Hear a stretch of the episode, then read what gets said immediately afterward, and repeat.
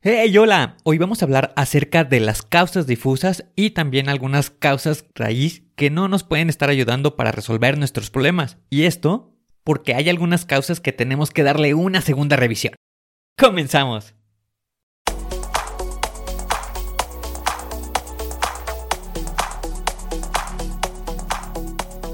Bienvenido a Planea y Organiza.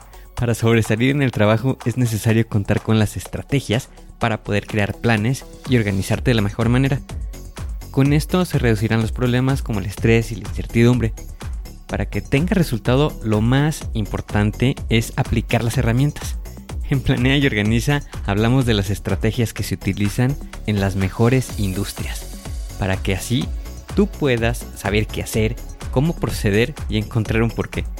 Por último, te ayudamos dándote los pasos a seguir en cada estrategia para que los apliques en tu oficina y así puedas llegar a la meta, crecer de manera profesional y personal.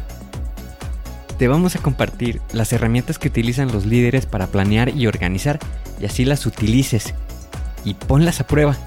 Soy Ángel Hernández y si me lo permites te voy a acompañar en tu camino paso a paso. Comenzamos.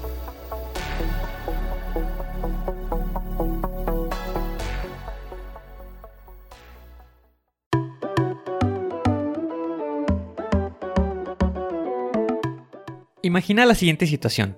Te encuentras en el trabajo, te pidieron que resolvieras un problema, defines que la solución que estás proponiendo es la adecuada y luego la llevan a cabo.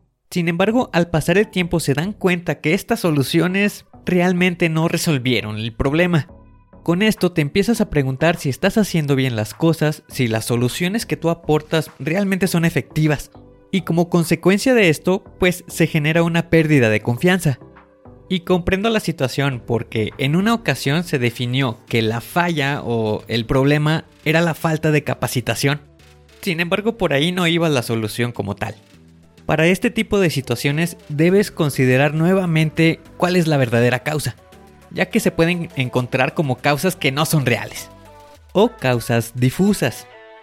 Por tal motivo, el día de hoy te voy a hablar acerca de cuatro causas a las que debes de darle una segunda revisión y que estés atento cuando se lleguen a presentar.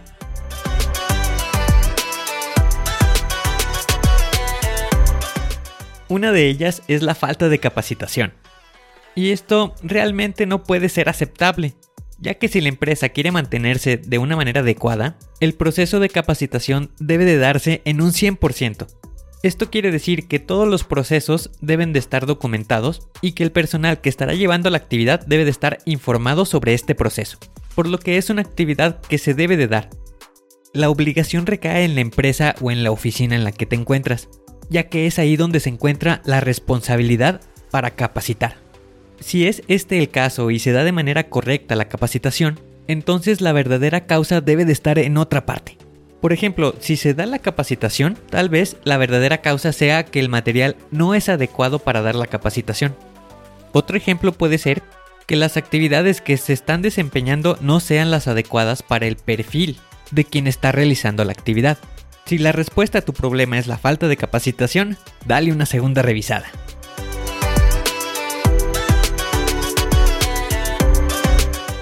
Una segunda causa a la que debes de poner atención es el ausentismo, que falten las personas. Y esto es porque es una condición que lamentablemente siempre va a existir.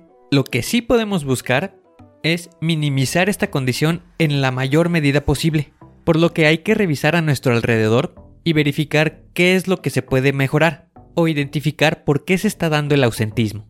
Y un ejemplo de ello puede ser el sistema con el que se están registrando las entradas y las salidas del personal que hay que revisar si está llevándose de manera adecuada el registro. Otro ejemplo para poder mitigar el ausentismo es contar con personal y planes de respaldo.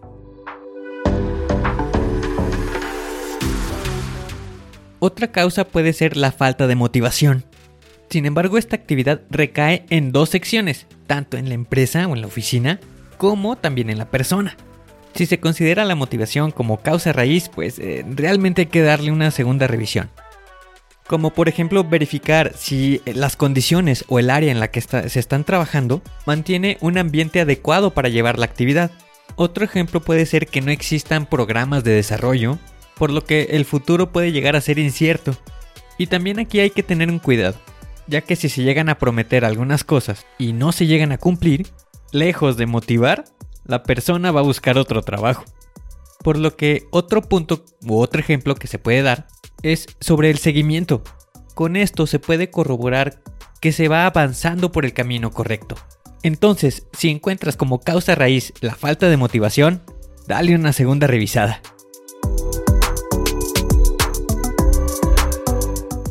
Y la cuarta causa que puede considerarse como difusa o causa no real es la falta de supervisión. Y esto es porque el resultado, la calidad, siempre la estamos buscando que se dé con y sin supervisión. Posiblemente sea una falta de comunicación, como por ejemplo que la instrucción no esté dada de manera adecuada o las instrucciones no se encuentran completas, esto por parte del emisor, de quien da el mensaje, o que no se comprendieran las instrucciones o que tenga confusión. Esto por parte del receptor, que es la persona que escucha. También puede ser que los objetivos de la actividad no se encuentren definidas. Para esto podemos utilizar una reunión inicial. Sin embargo, también hay que tener cuidado con estas juntas de la mañana, que deben de durar como máximo 15 minutos. Así es que si como respuesta encuentran como causa raíz la falta de supervisión, considera revisarlo nuevamente.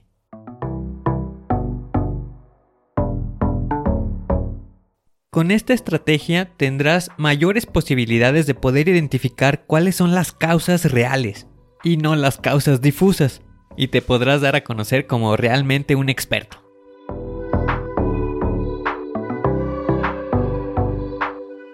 Hoy tienes la oportunidad de hacer un plan de organizarte, de poder encontrar cuál es realmente la causa raíz. Suscríbete al podcast y deja 5 estrellas. Y si quieres conocer más, visita la página angelhernandez.club.